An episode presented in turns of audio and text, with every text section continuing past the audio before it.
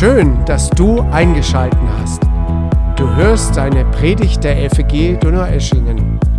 Wir wünschen dir ein inspirierendes Hören auf Gott. Sei zu Hause bei Jesus.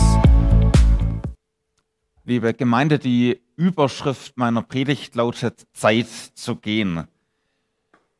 Es soll heute nicht um das bekannte Lied von einem deutschen äh, Sänger gehen, der ein ähnliches Lied mit dem Titel geschrieben hat, sondern es geht um Jesus.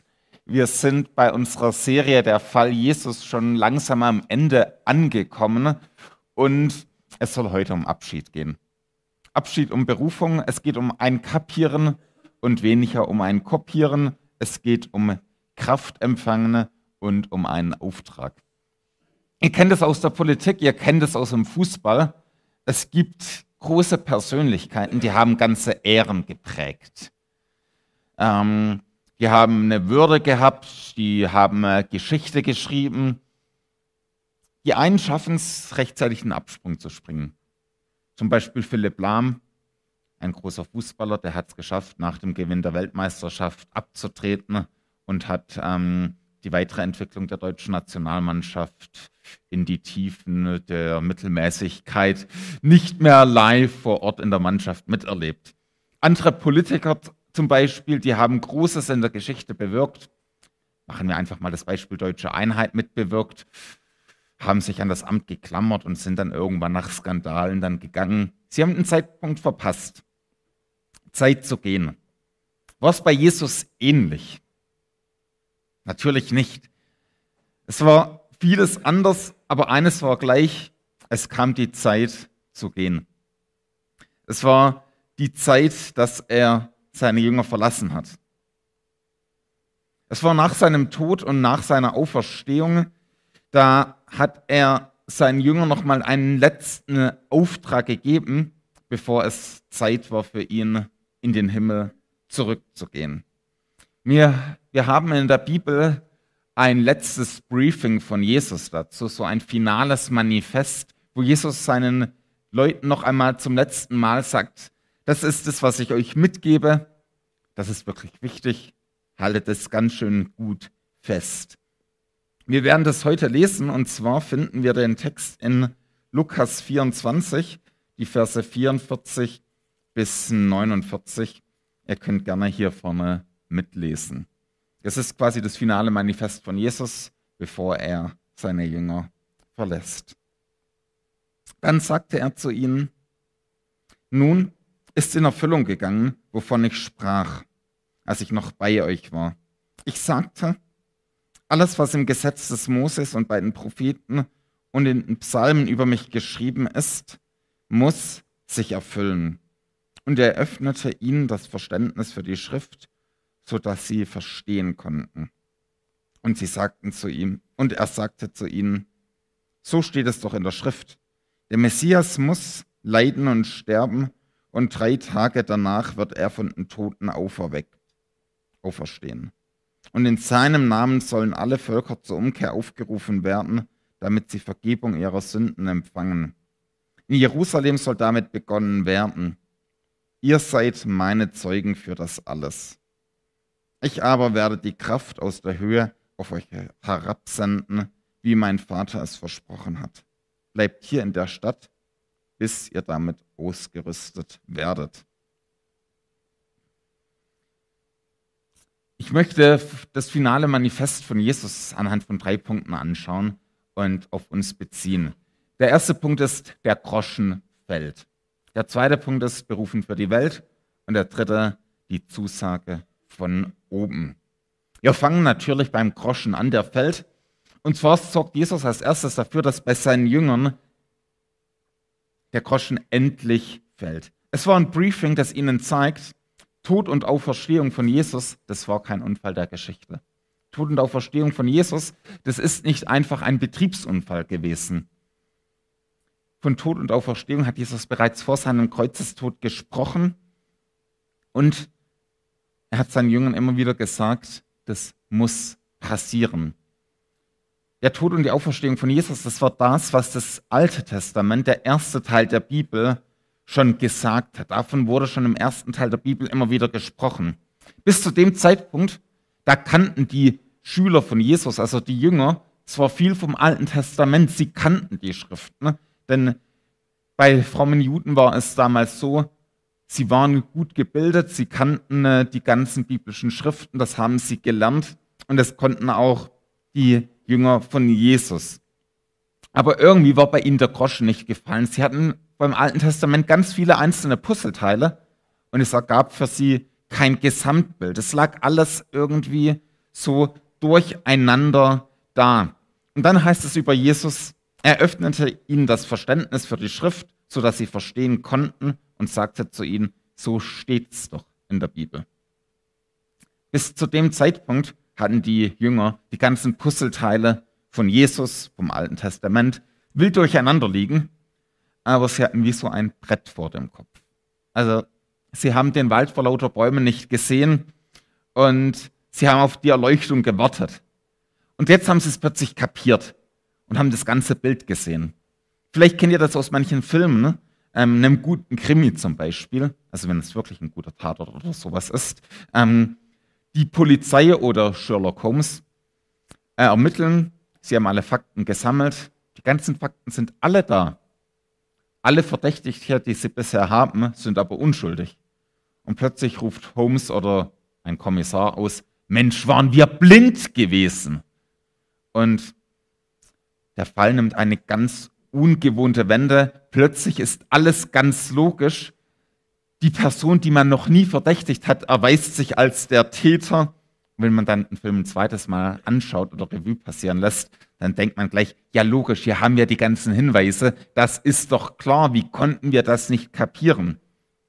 So ähnlich dürfte es den Jüngern von Jesus gegangen sein als Jesus ihnen das Brett vorm Kopf weggemacht hat und die Erleuchtung ihnen gegeben hat, haben sie kapiert, hey, das ist doch logisch, das ganze Alte Testament, das redet schon von Jesus. Die ganzen Puzzleteile in den Psalmen, in den Gesetzen, in den Propheten, die geben ein stimmiges Bild, wenn wir es durch die Jesusbrille anschauen. Es ist so, als ob sie erst ein verschwommenes Bild nur gesehen haben und dann plötzlich so eine Brille aufgesetzt bekommen haben und alles gestochen scharf sehen. Die Jünger kapieren, okay, das Alte Testament hat eine Zielrichtung, Jesus. Das ganze Alte Testament weist auf den hin, der kommen wird, auf Jesus Christus hin. Die ganzen Geschichten im Alten Testament, die ganze Zielrichtung zeigt, es muss einer kommen, der die Schuld der Welt wegnimmt. Die Propheten, die das vorhergesagt haben, sie reden von dem, der Jesus ist von dem König, der gleichzeitig leidet. Die ganzen Stellen wie Jesaja 53 machen eben erst dann Sinn, wenn der König, wenn Gott zurückkehrt und selbst die Schuld am Kreuz bezahlt. Und das ist das, was die Jünger jetzt erstmal kapiert haben. Das war notwendig für den Auftrag der Jünger. Sie mussten kapieren, die ganze Bibel redet von Jesus. Das Neue Testament war damals noch nicht geschrieben. Heute können wir sagen, das Neue Testament schaut so von vorne auf Jesus. Wir sehen Jesus so direkt ins Gesicht im Neuen Testament. Im Alten Testament schauen wir von hinten auf Jesus hin. Wir sehen die Umrisse. Manches ist nicht immer ganz klar, aber Jesus offenbart sich da dennoch ganz. Also was lernen die Jünger? Der erste Teil, den sie lernen, ist, es war Gottes Plan, dass Jesus am Kreuz gestorben ist. Es war Gottes Plan, dass er von den Toten auferstanden ist. Das Alte Testament redet davon. Es war bereits versprochen. Wir sehen das und erkennen das, wenn der Heilige Geist uns erleuchtet. Der zweite Punkt, den Jesus seinen Jüngern jetzt zeigt, ist berufen für die Welt. Ich merke, dass ich mit der Technik nicht ganz so. Egal. Ähm, wunderbar. Ähm, der zweite Punkt ist berufen für die Welt. Es steht in Lukas 24, 47. Und Jesus sagt zu ihnen, und in seinem Namen, also in Jesu Namen, sollen alle Völker zur Umkehr aufgerufen werden, damit sie Vergebung ihrer Sünden empfangen. In Jerusalem soll damit begonnen werden. Also es geht hier um eine Verkündigung, also von einem Redner, von einer Umkehr und es geht um die Sündenvergebung. Und das alles soll in Jerusalem seinen Startpunkt haben. Also es geht um Sündenvergebung, es geht um Umkehr und es geht darum, sagt es allen Leuten weiter. Diese Punkte haben für den auferstandenen Jesus eine enorme Wichtigkeit. Wie gesagt, es ist das finale Manifest von Jesus, bevor Jesus die Zeit zu gehen hat. Bevor Jesus geht, sagt er, das ist das Wichtige, darauf kommt es an. Zuerst Umkehr. Jesus spricht von Umkehr. Man kann den Begriff auch mit Bekehrung übersetzen. Alte Übersetzungen benutzen auch den Begriff Buße. Das ist so dieser Standortbegriff. Wenn ihr jetzt irgendwas wie Buße googelt, habe ich mal versucht, dann kommt ja alles Mögliche raus. Also die einen denken dann irgendwie so an den Strafzettel, der immer mal wieder ins Haus flattert und ähm, das Konto leerer macht. Andere denken an solche Sätze wie das wirst du mir büßen und viele andere Sachen. Ich habe jetzt mal die Spielerei genutzt und habe eine künstliche Intelligenz befragt. Das ist jetzt ja schon länger in den Nachrichten und ich dachte, okay, komm, schauen wir doch mal, was eine KI dazu sagt. Ich habe da schon viel mal rumgespielt, da kommt manchmal ganz gute Sachen raus, manchmal kommt auch ganz schön viel Quatsch raus, ganz unterschiedlich. Ich habe einfach die Frage gestellt, was ist Buße? Die KI schreibt, Buße ist eine Praktik oder Handlung, die darauf abzielt, eine Person zu ermutigen, ihre Handlung zu bereuen oder sich für etwas, das sie falsch gemacht hat, zu entschuldigen.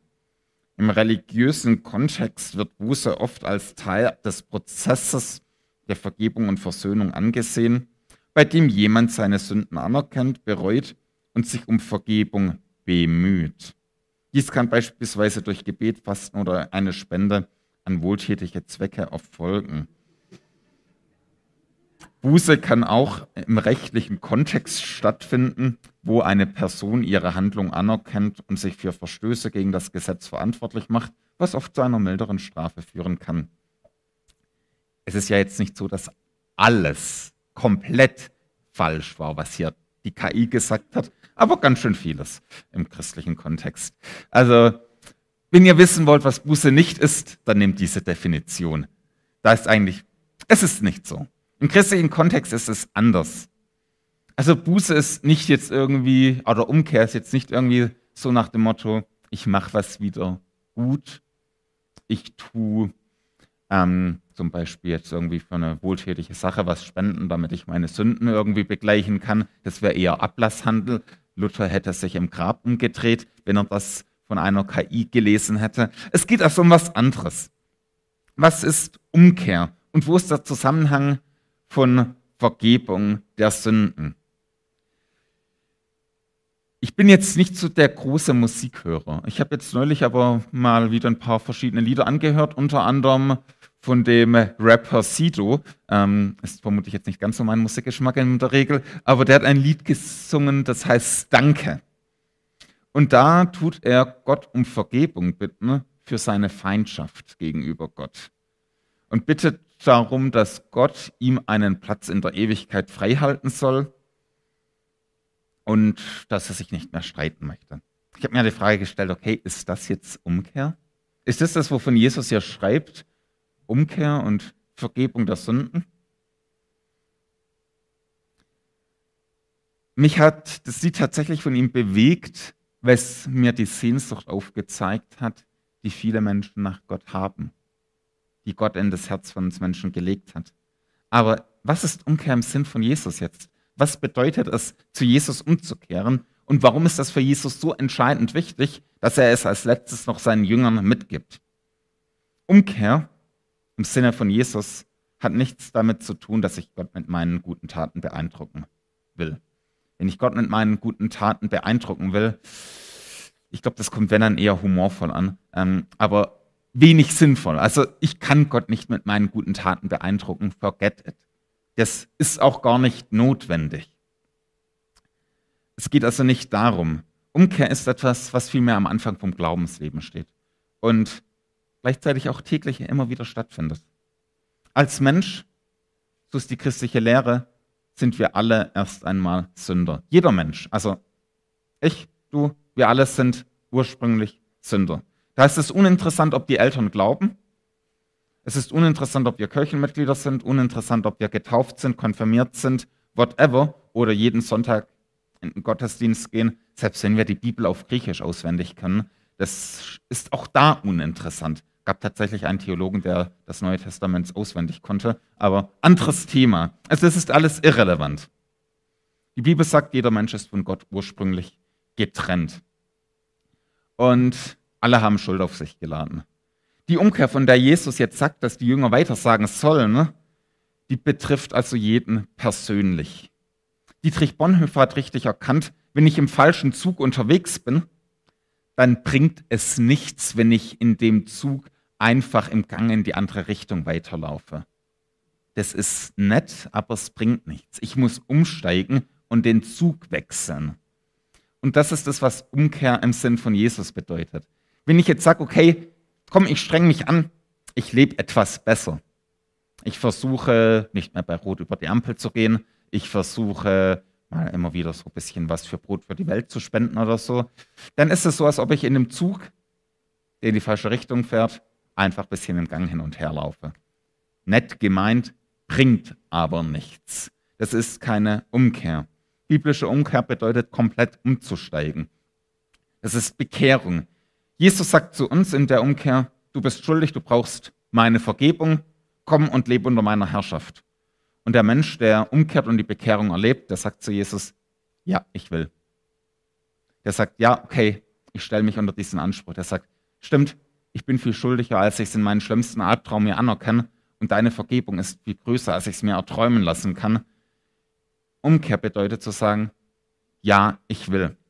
Das Umkehr ist der Moment, in dem ich die Hand von Jesus ergreife, die er mir ausstreckt. Mit so einer Umkehr stottert das Christenleben und ohne so eine Umkehr gibt es kein Christsein. Ohne so eine Umkehr gibt es kein Glauben. Wenn du der Meinung bist, dass es Gott gibt, super. Wenn du jeden Sonntag zum Gottesdienst gehst, klasse, aber dann bist du noch kein Christ. Albert Schweitz hat gesagt, du bist, man wird kein Christ, nur weil man in einer Kirche ist. Man ist ja auch kein Auto, weil man in einer Garage steht. Also Du gehörst Gott erst dann, wenn du dein Leben Gott gegeben hast. Wenn du dein, Jesus, dein Leben Jesus nicht gegeben hast und nicht umgekehrt bist, bist du noch kein Christ. Die Taufe macht dich nicht zum Christen, auch keine Mitgliedschaft und auch nicht das Bibellesen. Die Frage ist, hast du zu Jesus Ja, ich will gesagt? Meine Frau und ich, wir sind jetzt sechs Jahre verheiratet. Das ist für unser Lebensalter schon eine ganze Weile. Wisst ihr, ich habe sie nicht dadurch geheiratet, dass ich irgendeine Beschreibung über sie gelesen habe. Ich habe sie nicht dadurch geheiratet, dass ich unseren Chatverlauf auf WhatsApp gelesen habe. Sie ist nicht dadurch meine Frau geworden, dass wir mal Händchen gehalten haben, auch nicht durch den ersten Kuss und auch nicht durch unseren Sex. Durch all das sind wir nicht verheiratet geworden. Wir sind verheiratet geworden zu dem Zeitpunkt, als wir beide vor dem Standesamt standen. Die Standesbeamtin hat eine Frage gestellt und wir haben beide gesagt, ja. Dadurch sind wir verheiratet geworden. Das Ja war entscheidend. Und so ist es auch bei Gott. Das Ja zu Gott ist entscheidend. Dadurch geschieht die Umkehr, dass ich Ja zu Gott sage. Und das ist das, was Jesus sagt in seinem finalen Manifest. Das ist das, worauf es ankommt. Jesus sagt, daran ist auch die Vergebung der Schuld geknüpft, an dieser Umkehr zu Gott. Jeder, der zu Gott umkehrt, sagt damit, Jesus, ich brauche deine Vergebung. Jeder, der zu Jesus umkehrt, sagt, sagt damit, Jesus, ich vertraue darauf, dass du an dem Kreuz für mich gehangen bist. Ich vertraue darauf, dass du am Kreuz meine Schuld, die ich fabriziert habe, bezahlt hast. Vergebung bekommen wir dann, wenn wir zu Jesus umkehren und dann haben wir die Vergebung. Ich bringe nochmal das Beispiel der Ehe. Nehmen wir nur mal an, nehmen wir nur mal an, meine Frau und ich hätten mal ein bisschen gestritten. Also wenn, dann wäre vermutlich ich natürlich schuld, das ist man ja als Mann dann immer. Aber das ist da nicht die Frage. Ähm, wenn wir uns mal streiten, dann ist die Ehe damit nicht beendet. Also wenn wir uns ein bisschen anzicken oder was auch immer, dann müssen, müssen wir beide danach nicht zum Standesamt rennen, und nochmal die Formulare ausfüllen und nochmal sagen, ja, ich will. Das ist danach gar nicht notwendig. Wenn wir uns streiten, ist was wir tun, wir sprechen miteinander, wir nehmen uns ganz fest in die Arme, entschuldigen uns und auch nach dem schwersten Streit müssen wir nicht nochmal zum Standesamt. So ist es übrigens auch bei Gott. Wenn wir zu Gott umgekehrt sind, dann sündigen wir immer wieder. Also das vergleiche ich jetzt einfach mal mit dem Streit. Wir fallen dann aber nicht aus der Gottesbeziehung raus. Das heißt, wenn du sündigst, musst du dich nicht neu bekehren. Du musst nicht neu dich irgendwie, du musst jetzt nicht Angst haben, dass du dann von Gott weg bist.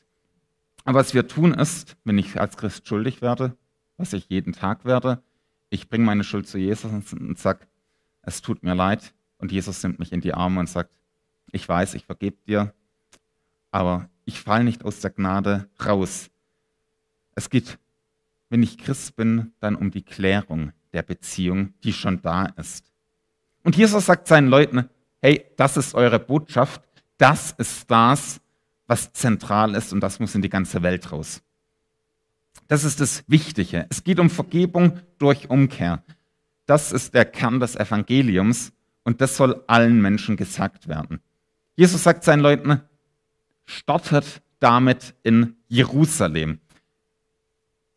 Jetzt denkst du vielleicht, okay, ja klar, Jerusalem, logisch, passt ja, da hat ja alles angefangen.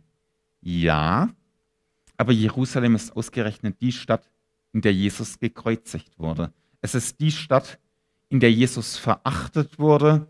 Es ist dort, wo der Mob gebrüllt hat, ans Kreuz mit ihm, weg mit ihm. Er soll nicht unser König sein, er soll sterben. Es ist die Stadt, wo sie über Jesus gelästert haben, als er am Kreuz hing die ihn angespuckt, gefoltert und erniedrigt haben. Und ausgerechnet dort soll die Botschaft der Vergebung durch Umkehr starten. Ausgerechnet dort soll Vergebung praktiziert werden. Die Stadt des Kreuzes, dort wo Jesus am Kreuz gebetet hat, Vater, vergib ihnen, denn sie wissen nicht, was sie tun. Dort kommt als erstes die Chance der Vergebung hin. Die Botschaft der Vergebung gilt nämlich allen. Denen, die Jesus ablehnen und denen, die ihn toll finden. Jesus will alle. Jesus will dich, egal ob du ihn verachtest oder ob du ihn feierst. Jesus will selbst diejenigen, die ihn hassen und verachten. Wir sind nicht mehr am Startpunkt. Wir sind nicht mehr in Jerusalem. Wir sind 2000 Jahre weitergegangen. Unser Punkt ist Donau-Eschingen. Wir haben den Auftrag, in Donau-Eschingen diese zentrale Botschaft von Jesus weiterzugeben. Es soll bekannt werden, Gott will alle. Gott bietet Vergebung an. Gott ruft zur Umkehr auf. Gott gibt eine neue Chance, ein neues Leben. Und Jesus sagt seinen Jüngern, hey, ihr seid die Zeugen dafür. Ihr seid Zeugen dafür. Ihr bezeugt, was ihr gesehen habt. Ihr bezeugt, was ihr erlebt habt. Unser Job ist es, Zeugen für Jesus zu sein wir sind nicht Jesus seine Anwälte. Ein Anwalt verteidigt, ein Anwalt erklärt, ein Anwalt steht, hilft vor Gericht. Wir sind Zeugen. Wir bezeugen, was wir mit Jesus erlebt haben. Du bezeugst, wie du Jesus gefunden hast. Du bezeugst, was Jesus für dich getan hat. Du musst nicht alle Fragen beantworten können. Das kann eh keiner. Das ist nicht dein Job. Du bist ein Zeuge. Du musst Gott nicht verteidigen. Du erzählst, wovon du etwas erfahren hast. Und damit komme ich zum dritten Punkt, die Zusage von oben. Jesus gibt seinen Jüngern noch ein Versprechen zum Schluss. Ihr bekommt Kraft. Die Jünger sollen im Namen, also in der Vollmacht von Jesus, über ihn predigen. Und dazu gibt ihnen Jesus die Kraft vom Heiligen Geist. Das ist das Entscheidende. An Pfingsten bekommen sie den Heiligen Geist. Du bekommst den Heiligen Geist, wenn du zum Glauben an Jesus gekommen bist. Dann kommt der Heilige Geist in dein Leben hinein. Und der Heilige Geist wirkt in dir. Er zeigt dir, dass Jesus wirklich der von Gott geschickte Retter ist. Und der Heilige Geist wirkt in jedem Menschen, der zum Glauben kommt. Wenn du deinen Glauben bezeugst, musst du es nicht sein, der die anderen Personen überredet. Es ist der Heilige Geist, der in deinen Mitmenschen wirkt. Dein Auftrag ist es, Zeuge zu sein. Der Heilige Geist wirkt die Überzeugung. Und damit kommen wir zu den Auswirkungen davon. Und ich bin noch mal am Anfang meiner Predigt. Wir haben das finale Manifest von Jesus.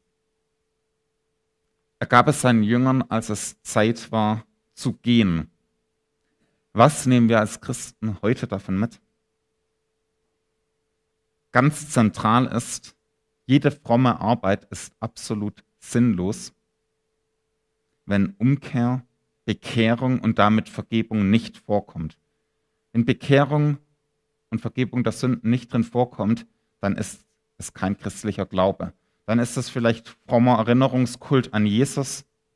Dann ist es gut gemeinte soziale Arbeit, aber es ist kein Evangelium. Es ist dann keine Kirche, keine Gemeinde, kein Glaube. Denn die Botschaft von Jesus ist es, die entscheidend ist und die Welt auf den Kopf stellt. Das Zweite ist, die Welt verändern wir nicht durch Macht, die Welt verändern wir nicht durch Politik, sondern diese Botschaft von Jesus ist es, die die Welt verändert. Politik hat eine wichtige Aufgabe. Sie versucht zum Beispiel Kriminalität einzudämmen, gute Rahmenbedingungen fürs Leben zu schaffen, ähm, Frieden durch Verhandlung oder Abschreckung herzustellen.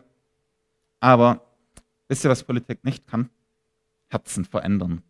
Gesetze können nicht Herzen verändern. Das ist das, was allein durch Umkehr und Vergebung geschieht. Bekehrungen verändern die Welt.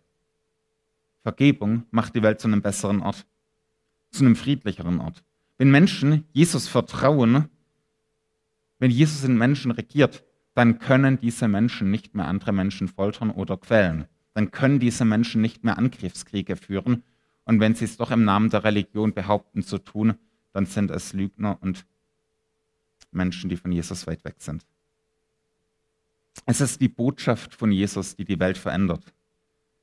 Die Sehnsucht, die ich in dem anfangs erwähnten Lied von Sido raushöre, die Sehnsucht, dass Gott eingreift und die Welt in Ordnung bringt, wenn das singt, die Welt braucht dich und das Elend beschreibt, dann sehe ich die Antwort darauf im finalen Manifest von Jesus. Umkehr und Vergebung. Das ist das, was die Welt am meisten braucht. Die Menschen können nur verändert werden, wenn sie zu Jesus kommen, Vergebung erfahren und dann eine Transformation durch Jesus erleben.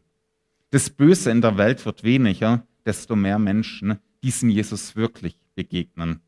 Denn der Glaube an Jesus macht nicht nur Beine, er verändert auch uns, unsere Einstellung. Er verändert unser Wollen.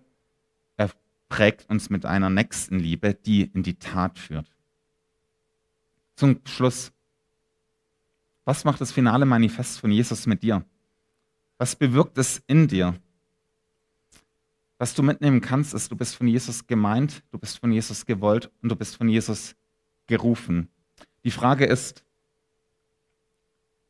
die erste Frage ist, bist du zur Umkehr gekommen? Hast du die Vergebung erfahren? Die zweite Frage ist, lass du dich von Jesus für die Welt berufen? Und das dritte ist, wenn wir mehr von Jesus lernen wollen, die ganze Bibel ist es, die von diesem Jesus spricht, das Alte und Neue Testament. Wenn wir die Bibel lesen, lass uns die Jesusbrille aufsetzen. Dadurch wird ein gesamtes, stimmiges Bild für uns sichtbar. Jesus will uns. Und es ist ein finales Manifest. Gott segne euch. Amen.